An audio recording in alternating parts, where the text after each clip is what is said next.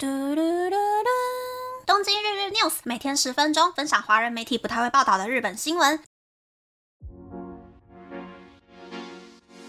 欢迎来到东京日日 news，我是可乐米。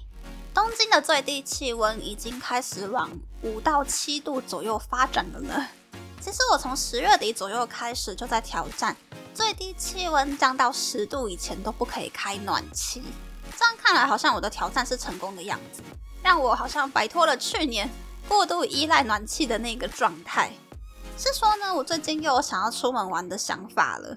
我觉得我的兴致好像起伏还蛮大的吧，要么就是一直待在家里，要么就是一直跑出去玩，好像没有一个很平稳的状态。阿内刚也塞，我觉得人好像应该是要往情绪越来越平稳的方向才算是进步。但是这个想法真的是对的吗？好怀疑自己哦。可是我发现，就是我的情绪高波还有低波持续的时间大概是三到六个月。我个人是很希望可以一直维持在情绪有一点点高的那个状态，让自己比较有动力去完成很多想要做的事情。解放该不会就只剩下成为自律的女生吧？要达到那个状态好像有点困难。那那么开始介绍新闻喽。一则新闻是，根据彭博社的报道，台积电可能会在熊本县开设制造三纳米晶片的第三工厂。如果成功开设第三工厂的话，就能对日本电动车的 AI 发展带来巨大的变化。据说，台积电在日本的合作厂商都已经知道第三工厂的事情。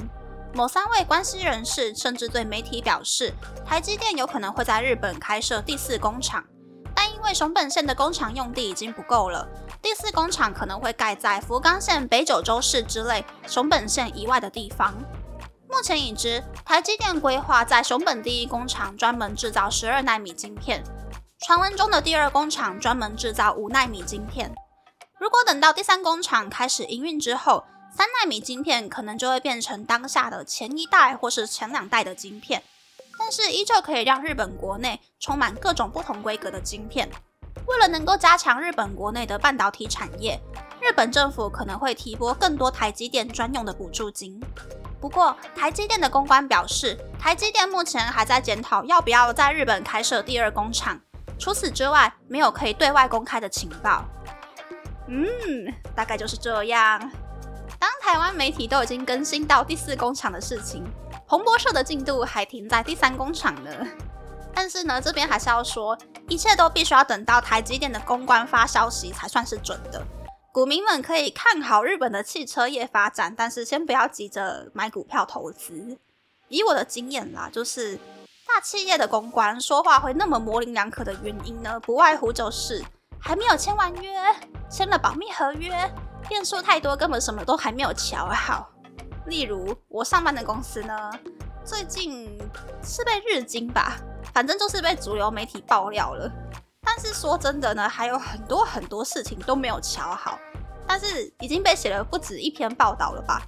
我合理怀疑是厂商最近的业绩不是很好，想要绑住大客户，为了不要让客户有拒绝的机会，就霸王硬上弓，让员工去跟主流媒体爆料，把生米煮成熟饭。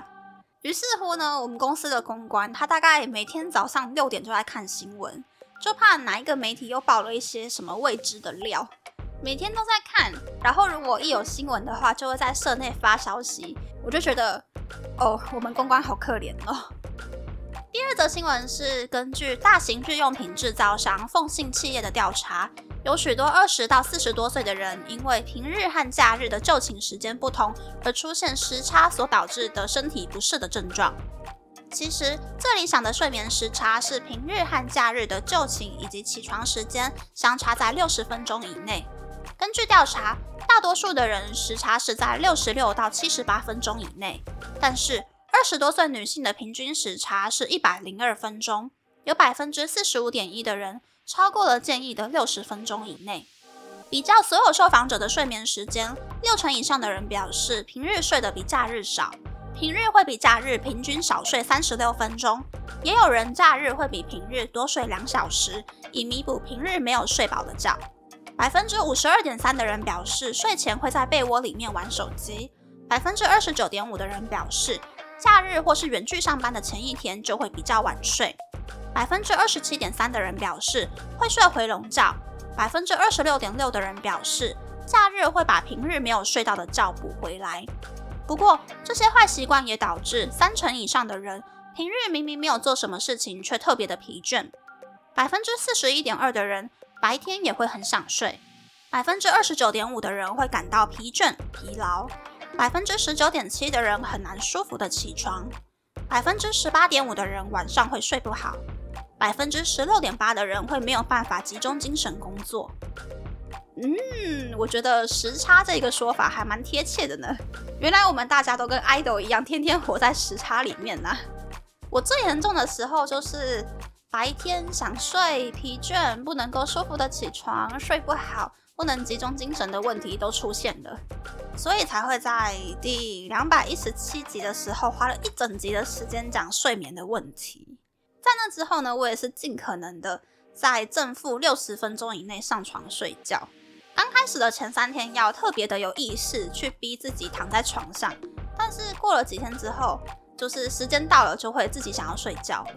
即使没有睡满理想的睡眠时间呢，但是之前的那一些问题都不见了，也不会在假日睡到十点半起床，吃完早餐下午一点半过后又开始变得很想睡觉，睡到快五点之后再起来准备晚餐的那种很废人的生活。诶，该不会是因为我把睡眠矫正过来了，所以现在我的情绪又变得比较嗨了吧？可是如果真的是这样子的话呢，还真的是要好好维持现在这个在正负六十分钟以内上床睡觉的习惯。睡不好的人也欢迎尝试看看这个方法哟。那那这次的分享就到这边，不知道大家喜不喜欢这样的节目呢？欢迎大家留言和我分享你的想法。喜欢这个节目的朋友，可以在 Apple、Spotify、s o n KKBox、First Story、Mixer Box 等 Podcast 平台和 YouTube 订阅《东京日日 News》，多多按赞、评分，或是在 s o n 小额赞助这个节目。还可以在 Instagram 或 Search 追踪《东京日日 News》JJ Tokyo 的账号哦。